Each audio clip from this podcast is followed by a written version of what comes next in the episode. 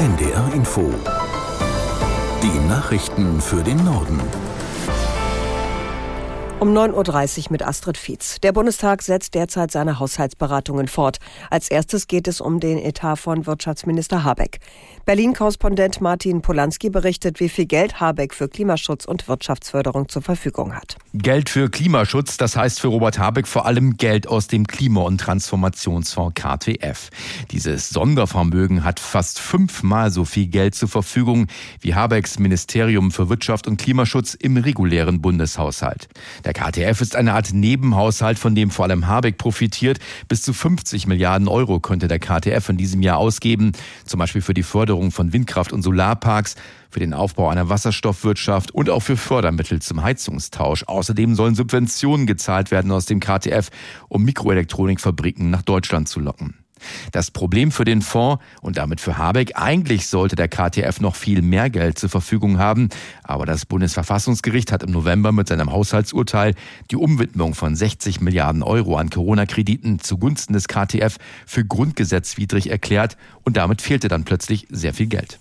Vor dem Hintergrund anhaltender Streiks in der Verkehrsbranche bestreitet Verdi-Chef Wernicke, dass sich durch steigende Gehälter der Beschäftigten die Tickets verteuern würden. Heute haben tausende Sicherheitsmitarbeiter an mehreren deutschen Flughäfen die Arbeit für mehr Geld niedergelegt. Morgen sind Streiks im öffentlichen Personennahverkehr angekündigt. Wernicke sagte im ARD Morgenmagazin, dass derzeit viele Verbindungen etwa wegen fehlender Busfahrer gar nicht bedient werden könnten. Entsprechend würden Kunden profitieren, wenn über bessere Arbeitsbedingungen und mehr Gehalt das Angebot erweitert werde, so der Verdi-Vorsitzende. Was wir jetzt hier tarifpolitisch rausholen, spielt für die Farbticketpreise keine entscheidende Rolle. Der öffentliche Nahverkehr finanziert sich nur in Teilen aus den Ticketpreisen, ist Teil der öffentlichen Daseinsvorsorge. Und was richtig ist, dass der öffentliche Personennahverkehr unterfinanziert ist, massiv unterfinanziert. Die Klimawende im Verkehrsbereich wird nur gelingen, wenn der Nahverkehr und auch der Fernverkehr gestützt wird. Das Gegenteil ist der Fall. In den Haushaltsberatungen heute werden die Mittel gekürzt für den Nahverkehr. Und deshalb ist es auch Zeit, sich dazu wehren. Verdi-Chef Wernicke. Die Staats- und Regierungschefs der Europäischen Union kommen heute zu einem Sondergipfel zusammen. Dabei geht es um die langfristige Unterstützung für die Ukraine. Aus Brüssel, Katrin Schmidt. Es geht um Geld und Waffen, zwei entscheidende Säulen der Ukraine-Unterstützung der EU. Dreh- und Angelpunkt des Gipfels ist zunächst ein Finanzpaket von 50 Milliarden Euro. Damit soll die Ukraine über vier Jahre ihren Staatshaushalt am Laufen halten, also etwa Gehälter von Beamten und Lehrkräften sowie Sozialleistungen und Renten auszahlen. Doch gelingt das?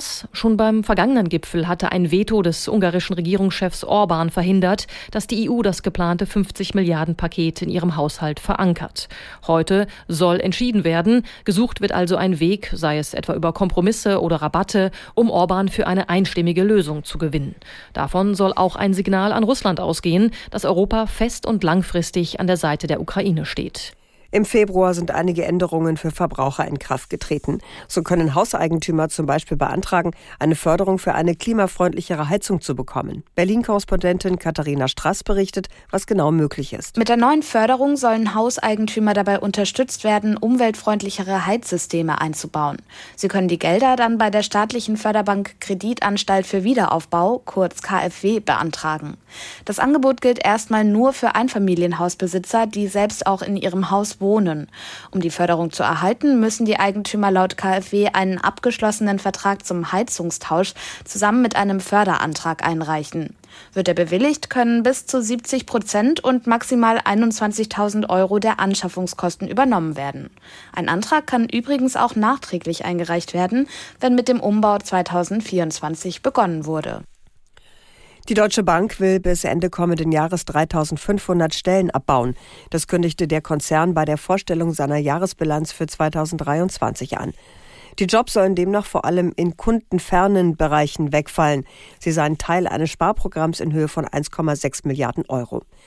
Im vergangenen Jahr machte die Deutsche Bank nach Steuern 4,2 Milliarden Euro Gewinn. Im Jahr davor waren es noch etwa 5 Milliarden Euro. An Stränden in Indien, Pakistan und Bangladesch sind im vergangenen Jahr 325 ausrangierte Schiffe verschrottet worden. Das besagen Zahlen der Organisation Shipbreaking Platform. Sicherheit und Umweltverträglichkeit hätten dabei kaum eine Rolle gespielt. Aus Neu-Delhi Peter Hornung. Die meisten dieser abgewrackten Schiffe stammen von Reedereien aus europäischen Staaten und Ostasien. Ein Schiff auf der Liste stammt aus Deutschland, ein Containerschiff einer Hamburger Reederei. Es gebe nach wie vor keine Möglichkeit, so eine Sprecherin der Organisation, solche Schiffe in Ländern wie Indien, Bangladesch oder Pakistan umweltverträglich auseinandernehmen zu lassen und sicher für die Beschäftigten. Die Verschrottung alter Schiffe aus der EU ist unter bestimmten Umständen auch strafbar. In Deutschland laufen deshalb Gerichtsverfahren gegen mehrere Reeder. Das waren die Nachrichten.